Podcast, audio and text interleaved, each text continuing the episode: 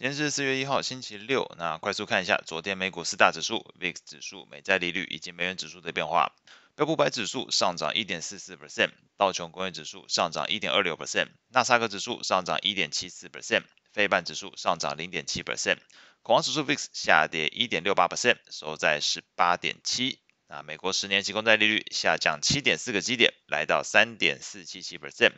美国两年期公债殖利率下降五点四个基点，来到四点零四二 percent。美元指数上涨零点四 percent，收在一零二点五七九。美股部分，昨天公布的美国二月份个人消费支出 PCE 年增率五个 percent。不仅低于前一期的水准，同时也比市场预期更低。那同样的，扣除食品跟能源项目之后，所谓的核心 PCE 年增率也比前一期，也比市场预期都来得低。那不仅如此，从月增率的角度来看，也是比市场预期来得少。消息公布之后，那市场对于通膨预期这部分出现降温的一个观点呢，长短天期美债利率都出现了下跌超过五个基点的情况，那使得美股在评价面上持续获得改善，标普、道琼、纳斯达克指数涨幅都超过一个 percent。而至于今年第一季涨幅到底是纳斯达克指数比较强，还是费半指数比较强？那明天的周讯再跟大家揭晓答案。而在类股，昨天的类股表现部分，标普十一大类股是连续第二天全数上涨，那其中涨幅优于标普五百指数的共有五个类股，分别是非必需消费、房地产、通讯服务以及原物料，然后是科技类股。那在金牙股的表现来看呢，特斯拉飙涨六点二四 percent。Google 则是从前一天的跌势中反弹，昨天上涨二点八一 percent。在消息面部分，是传出有分析师认为特斯拉今年第一季的交车数可能达到历史新高的四十二点一一万辆，那超越去年底第四季的四十点五三万辆。那到底这个今年第一季涨幅是通讯服务类股比较强，还是非必需消费类股比较强？那一样还是等到明天周讯再跟大家揭晓答案。债券市场部分，那 PCE 数据是显示通膨有所降温，不过这个联准会官员迅速就出面向市场泼了一盆冷水哦。那这个波士顿分行行长柯林斯是在数据公布之后表示，虽然 PCE 数据下跌是好消息，不过这个联准会还是有很多工作要做，那暗示着这个升息或许还没有结束。那此外呢，联准会官员纽约分行行长威廉斯则是同样表示，高通膨是联准会现在面临的最主要问题。五 percent 的通膨就是太高了，那必须要降下来。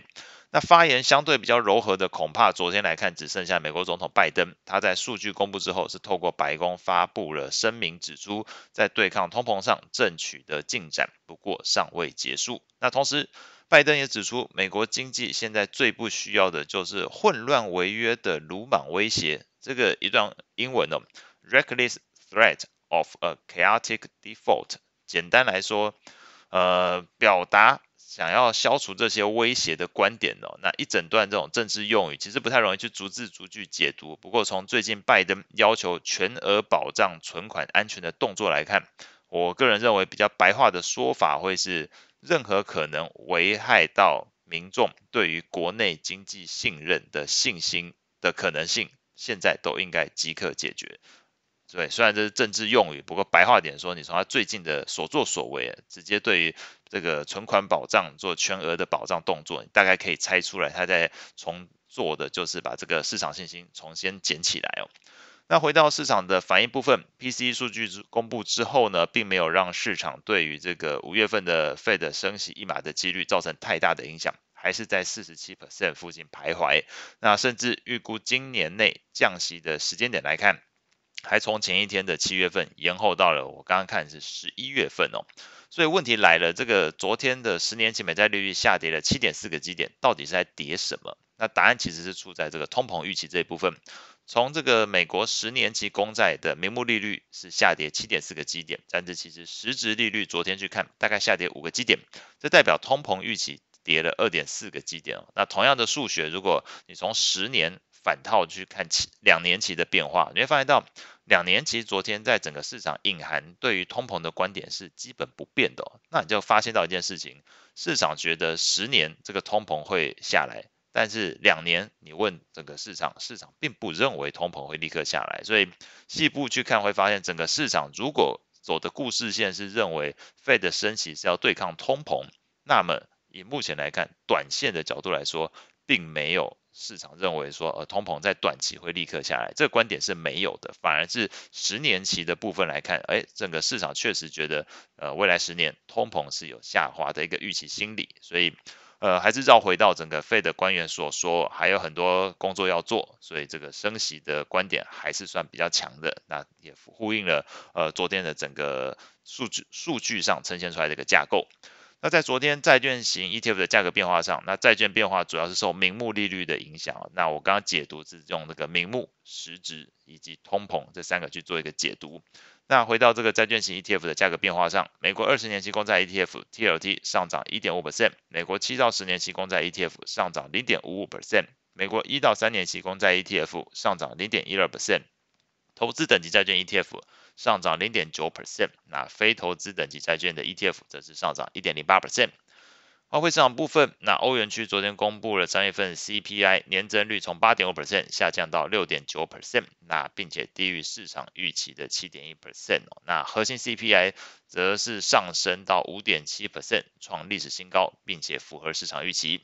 数据公布之后，那美国央法国央行是认为这个呃 ECB 需要进一步升息对抗通膨。那而后，美国就公布了自己的二月份的 PCE 数据。那美元指数并没有跟随这个债券利率下跌，而且在收盘还是上涨零点四 percent。所以，如果要就昨天的市场状态去解读，那么美元指数透露出来的情况，确实是市场认为短线上 Fed 还会继续升息。那整体市场对于短期通膨降温的这个观点，并没有这么的强烈。那这部分纯粹是个人观点。如果大家有自己的解读，也欢迎上 IG 分享你的观点。那在汇率型 ETF 的变化上，美元指数上涨零点三六 percent，欧元下跌零点五六 percent，英镑下跌零点四 percent，日元下跌零点一四 percent，瑞郎下跌零点零八 percent，澳币下跌零点三六 percent，加币上涨零点一八 percent。另外，黄金的 ETF 则是下跌零点五二 percent。那未来一周比较重要的经济数据，那从礼拜一到礼拜五，基本上除了礼拜四之外，哎，不对，礼拜四也有，所以每一天你基本上都会听到跟呃美国相关的，像礼拜一的话是 ISM 的制造业 PMI，礼拜二、礼拜三、礼拜四、礼拜五全部都跟就业有关哦。礼拜二的是 jorts 职位空缺。礼拜三是 ADP 就业人数变动，礼拜四会有初领跟续领失业金人数，礼拜五则是大家最关心，可能整个市场焦点就在非农就业人数的一个变化。